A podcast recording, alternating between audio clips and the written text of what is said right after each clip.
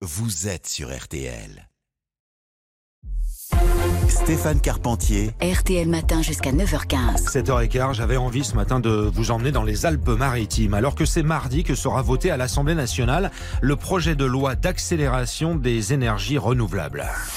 RTL événement. Objectif du texte, faciliter les projets solaires, photovoltaïques, éoliens, des projets souvent retardés par des blocages juridiques et des obstructions en tout genre. Un exemple donc dans les Alpes-Maritimes à Levins avec un feuilleton baptisé les panneaux solaires de la discorde, car la mairie et les associations écolos se déchirent à propos d'un champ de panneaux photovoltaïques. Michael Lefebvre, bonjour à vous, RTL sur place. Bonjour. Ça peut paraître étonnant, Michael, mais le parc en question prendrait place au sein d'un espace naturel.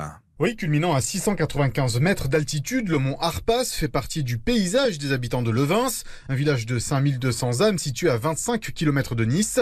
C'est sur ces terres fréquentées par les vététistes et les joggeurs, mais occupées surtout par des brebis, que le maire du village, Antoine Véran, souhaite installer une centrale de panneaux photovoltaïques, en ayant déjà revu ses prétentions de moitié concernant la surface occupée. Le site est assez exceptionnel. Nous avons trouvé euh, comment raccorder, puisqu'il y a une ligne de 20 000 volts qui passe, donc il y aura pas de poteau, les lignes sont enfouies. Les différentes discussions absurdes nous ont ramené à un terrain de 11,2 hectares avec 5 hectares de panneaux photovoltaïques, c'est-à-dire 23 000 panneaux. De quoi produire par an l'équivalent de la consommation électrique de 7400 foyers et un gain annuel de 100 à 150 000 euros pour la commune.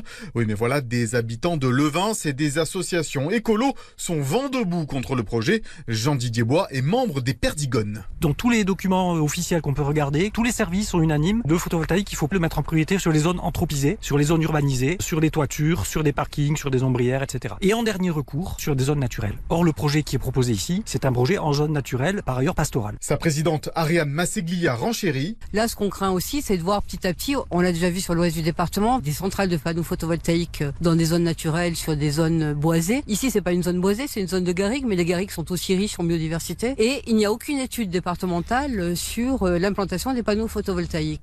C'est bien là le problème, hein, Michael, pour ces militants écolos qui estiment que le maire de Levins fait les choses à l'envers. Oui, car selon eux, sans étude départementale préalable sur la localisation et l'installation de nouveaux panneaux solaires, il ne peut y avoir de projet dans un espace naturel. Devant ces arguments, Antoine Véran insiste sur la place de l'homme dans ce monde qui évolue et qui a besoin des énergies renouvelables. Oui, à un moment donné, il faut euh, choisir. L'humain a sa place, l'humain a un rôle, l'humain a une responsabilité, c'est vrai. On a abusé, on a surconsommé pour la planète. Un des moyens de pallier à ça, c'est de faire du photovoltaïque, de faire de l'éolien. De là à penser que les opposants écologistes censés être favorables à toute initiative de ce genre seraient en plein paradoxe, eh bien pas du tout, répondent Jean-Didier Bois et Ariane Masseglia. Il n'y a aucun paradoxe. Que ce soit clair, on est pour le photovoltaïque. Et d'ailleurs, on est pour le, le photovoltaïque, pas juste parce qu'on est des écolos azimutés. Hein, on écoute le GIEC et on écoute les scientifiques, mais pas des panneaux n'importe comment. Pourquoi aller abîmer la nature à un endroit qui est parfaitement préservé? Sur ce point précis de Levin, ça va correspondre à 0,1% de l'énergie consommée sur le département des Alpes-Maritimes.